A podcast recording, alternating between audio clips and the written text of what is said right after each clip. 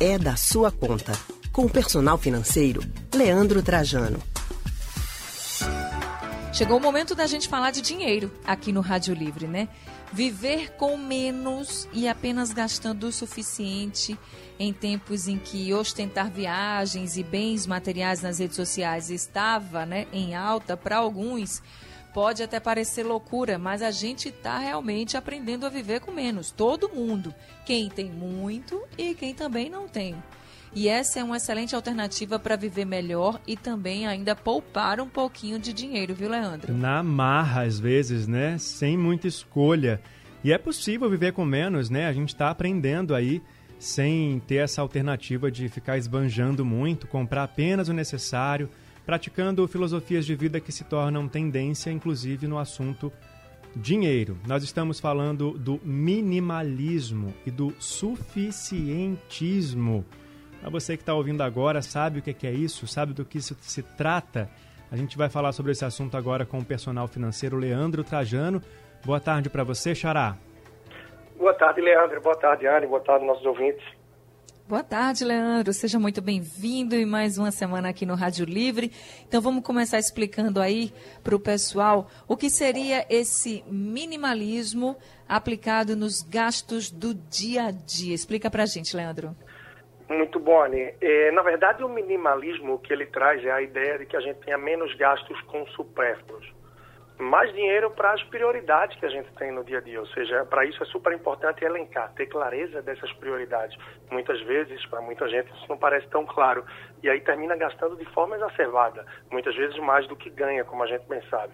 O minimalismo prega também, ele busca com que a gente, fazer com que a gente tenha menos coisas, né? Liberação do espaço físico, menos móveis, menos atividades no dia a dia também, para que a gente possa dedicar tempo para aquilo que é realmente mais relevante, que mais importa para nossas vidas, para nossos princípios e para o que a gente busca, né?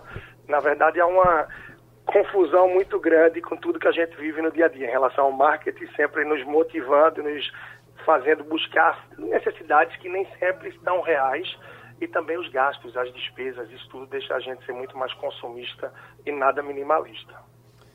E é difícil resistir, né? Você falou do marketing, às vezes a gente fica, nem tá precisando daquilo, mas a gente tem certeza que sem aquilo a gente não vive mais, vai lá, compra sem ter muita necessidade, né? Só para satisfazer aquele desejo às vezes. E acaba se enrolando às vezes nessas dívidas também aí. E a filosofia de viver com o suficiente é o contrário disso, né? Só comprar e consumir aquilo que a gente realmente precisa. O que seria então o suficientismo? E como viver apenas com o suficiente e resistir a essas tentações. É, não, isso é bem interessante, porque o minimalismo é bem difundido, bastante gente conhece, e na verdade não é simples você ser minimalista. Isso é uma filosofia de vida é, que abre mão de muitas coisas e muita mudança. O suficientismo, ele vai até um pouco além do que isso. É você ter mais do que o mínimo, é você ter o que é suficiente para que você possa realizar sonhos, desejos, tendo um pouco mais, de forma que realmente você consiga dedicar mais tempo e se preencher de uma forma que para muitos termina sendo mais completo. Afinal, viver com o mínimo talvez seja bem mais desafiador. Tem até uma historinha que ilustra isso muito bem. É, um filme que foi gravado e, e sucesso bem premiado em Hollywood, foi gravado numa cidadezinha bem do interior dos Estados Unidos. E aquela cidade terminou virando um ponto turístico. E todas as pessoas que iam na cidade procuravam visitar uma queijaria onde era gravado algumas cenas do filme. E o que aconteceu é que aquela queijaria ficava lotada e rapidamente acabam os queijos, acabavam os produtos e não tinha muita coisa. Um belo dia chegou um empresário lá, percebeu todo o movimento, foi no dia seguinte, já não tinha queijo determinada hora, no começo da tarde, quando estava fechado, e ele chamou o dono para conversar.